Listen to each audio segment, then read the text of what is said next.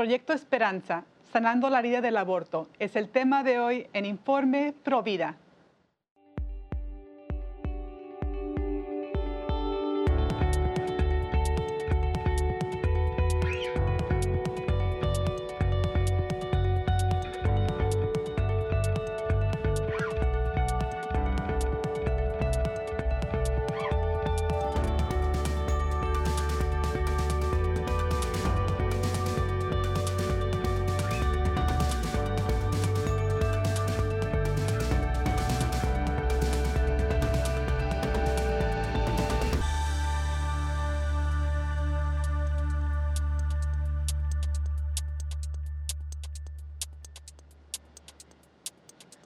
Amigos de LUTN, saluda Astrid Bennett Gutiérrez. Están en su programa Informe Provida y el día de hoy les traemos una gran invitada. Ella es Elizabeth Bunster que es parte de un bello ministerio de sanación después del aborto, tan importante que son esos ministerios para sanar esa terrible herida del aborto y dar esperanza a las almas que más lo necesitan.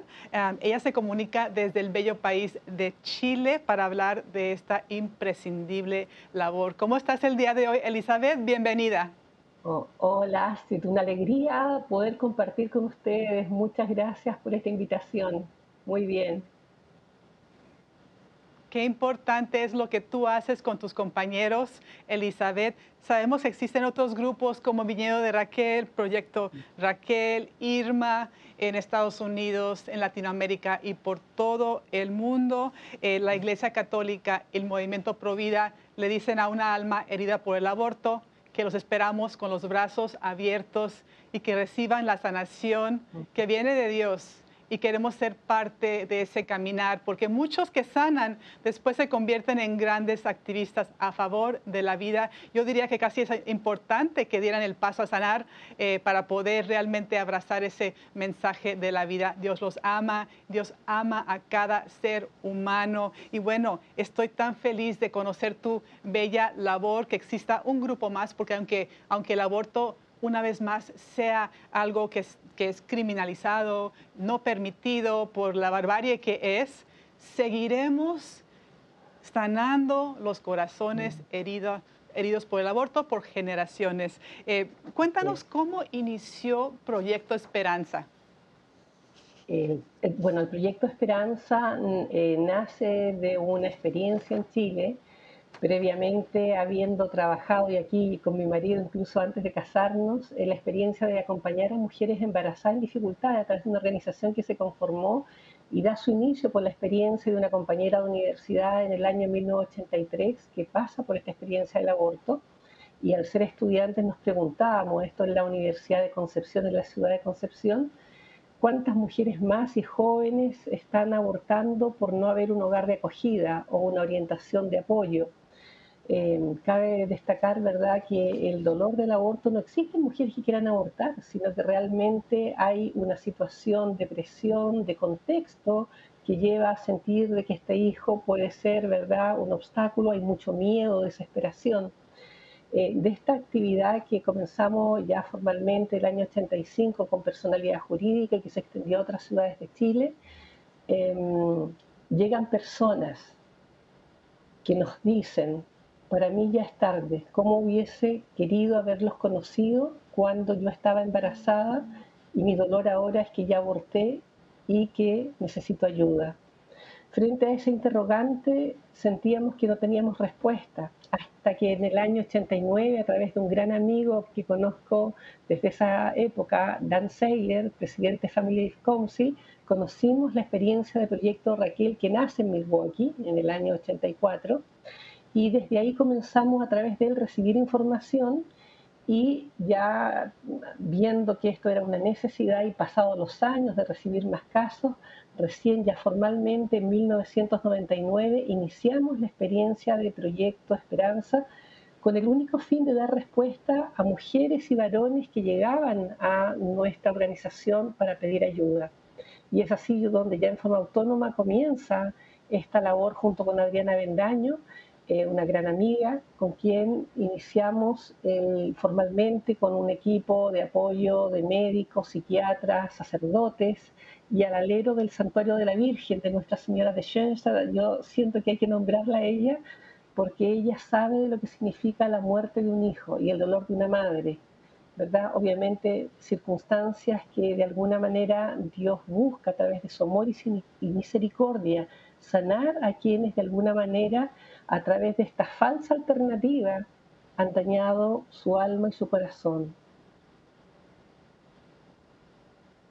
Elizabeth, me ha tocado a mí estar en retiros de sanación de personas que han abortado como voluntaria apoyando y realmente es desgarrador escuchar los testimonios, cuánto sufren las personas, muchas en silencio por años, décadas, suprimiendo ese dolor y cómo les afecta.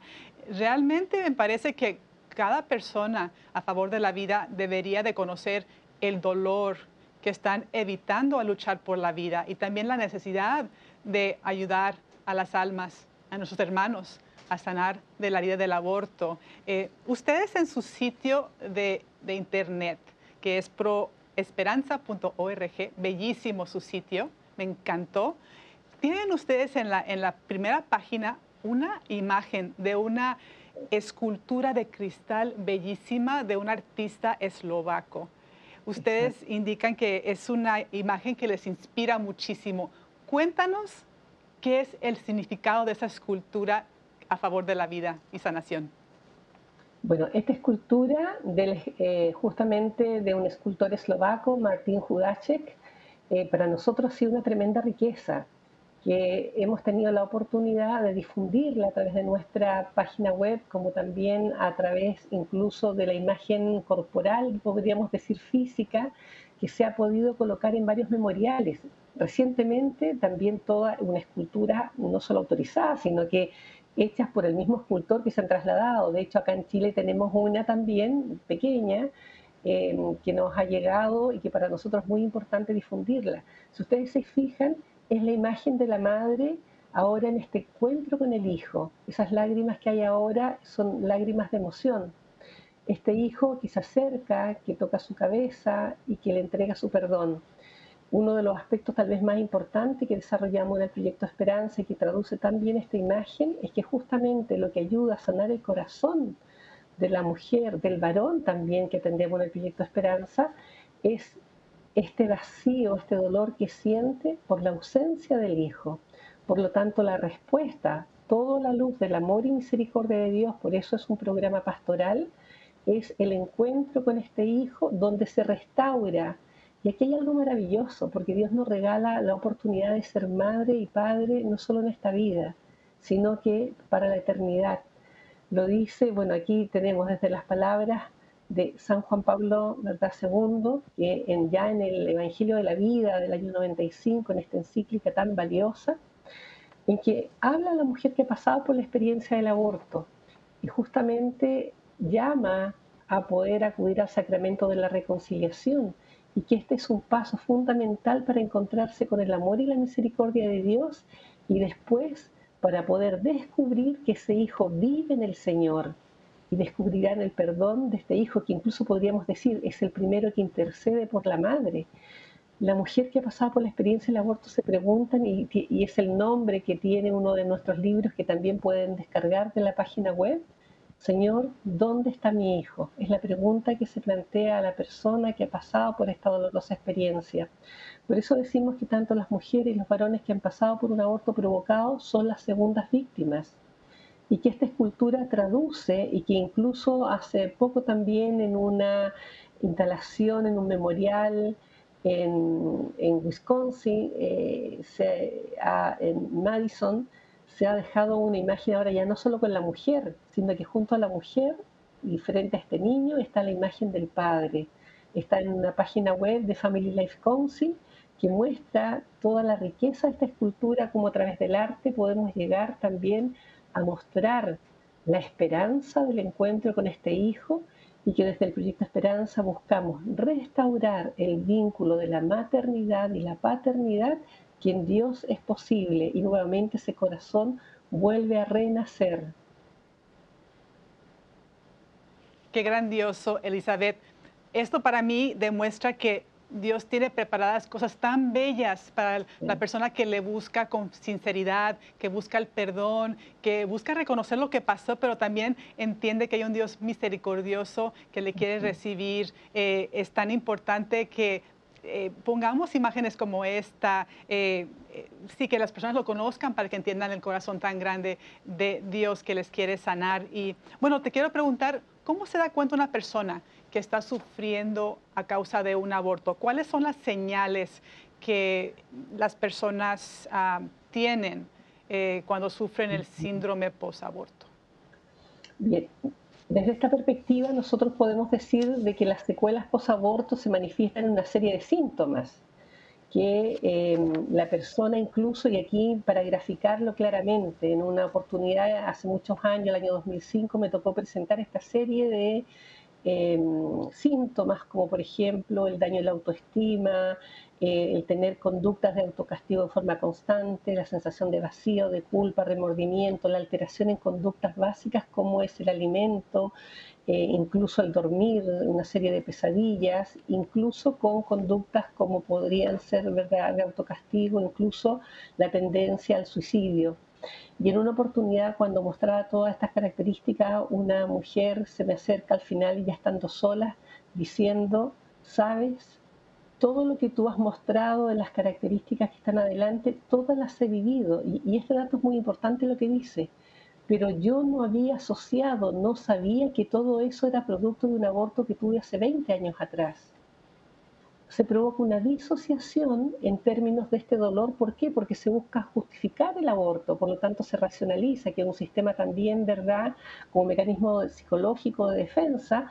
Por lo tanto, la mujer no llega al arrepentimiento porque va justificando y va buscando o atribuyendo todos estos síntomas a otras cosas, pero que no encuentra.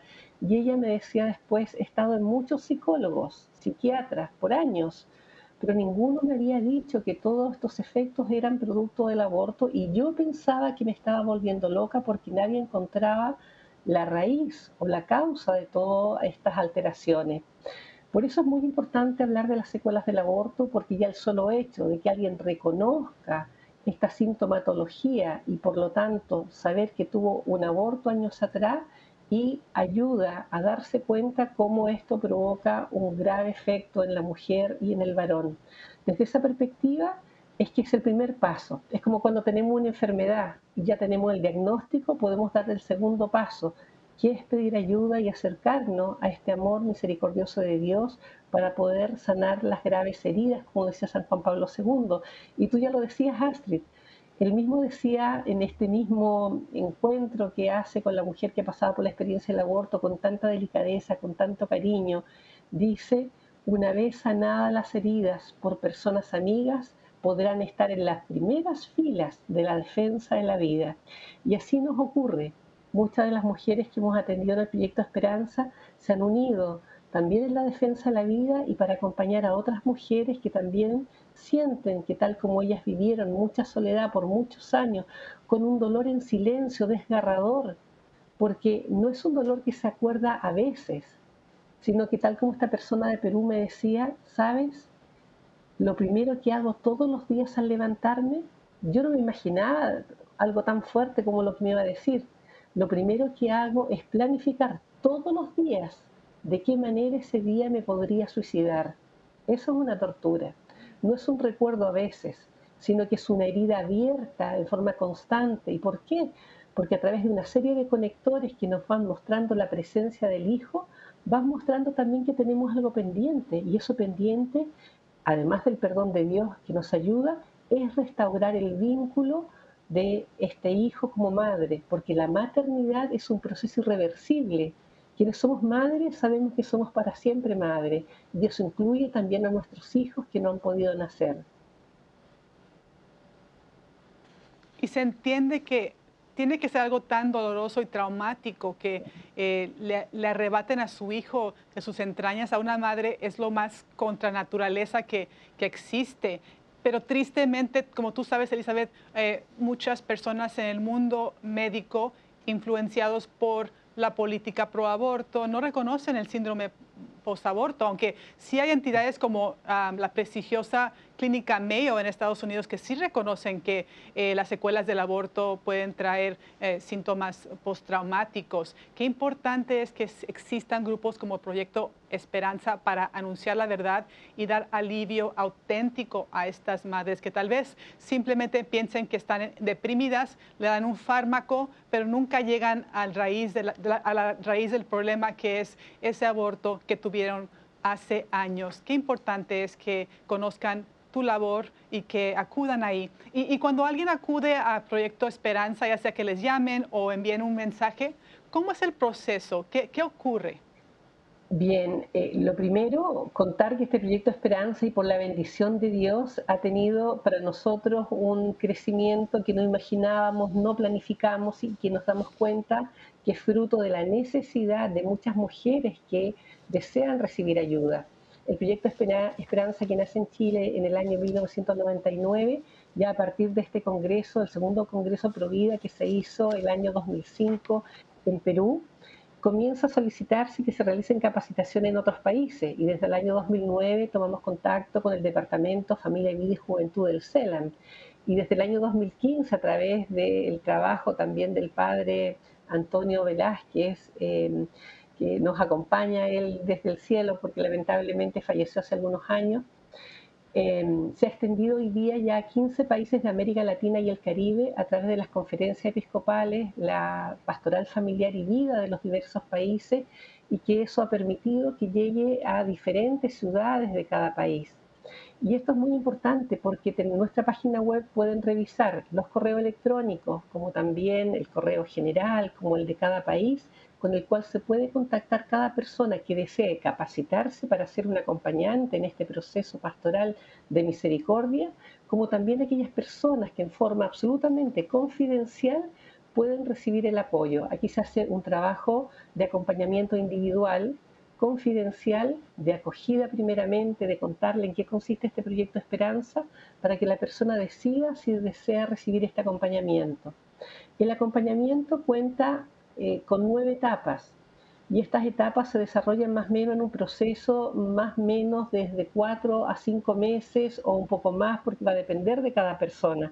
Los procesos, ¿verdad?, son muy personales y lo que nos interesa a nosotros es poder ir dando estos pasos que están relacionados primero con descubrir quién era esa persona, este sueño de Dios, porque cada uno de nosotros somos un sueño de Dios para la eternidad.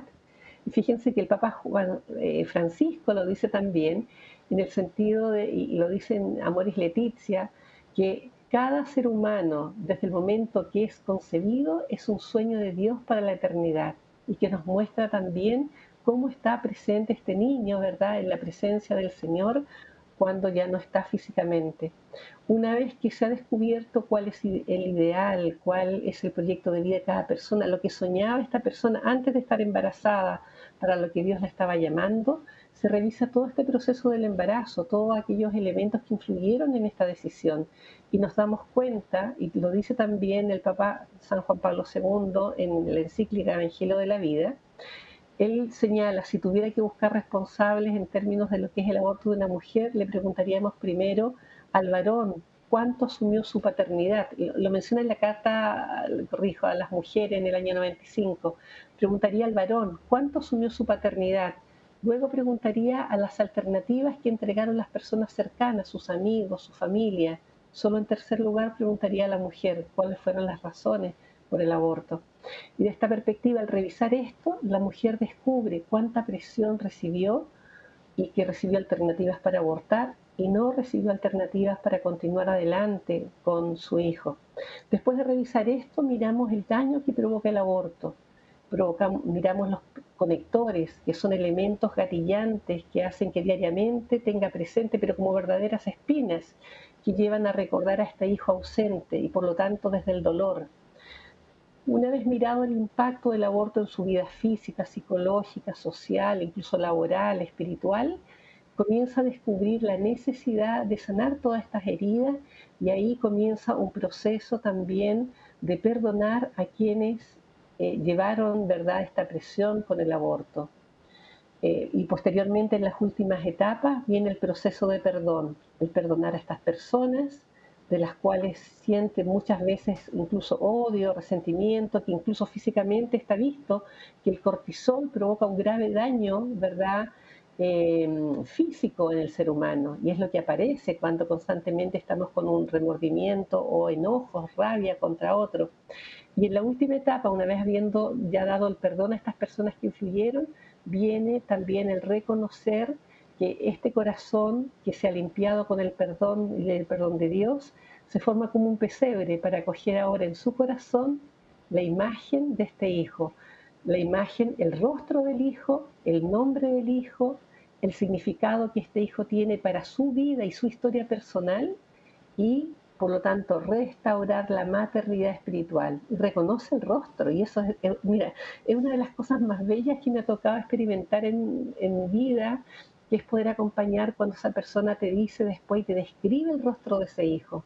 Por lo tanto, después cuando aparecen esos conectores ya no aparece la imagen del aborto, aparece ese rostro de este hijo que junto con Jesús vive en su corazón y vive ahora una vida tranquila dando gracias a Dios porque este hijo tiene un significado en su vida que ahora se convierte en un verdadero motor que la lleva a ser una líder en las filas en favor de la vida o para sanar a otras mujeres.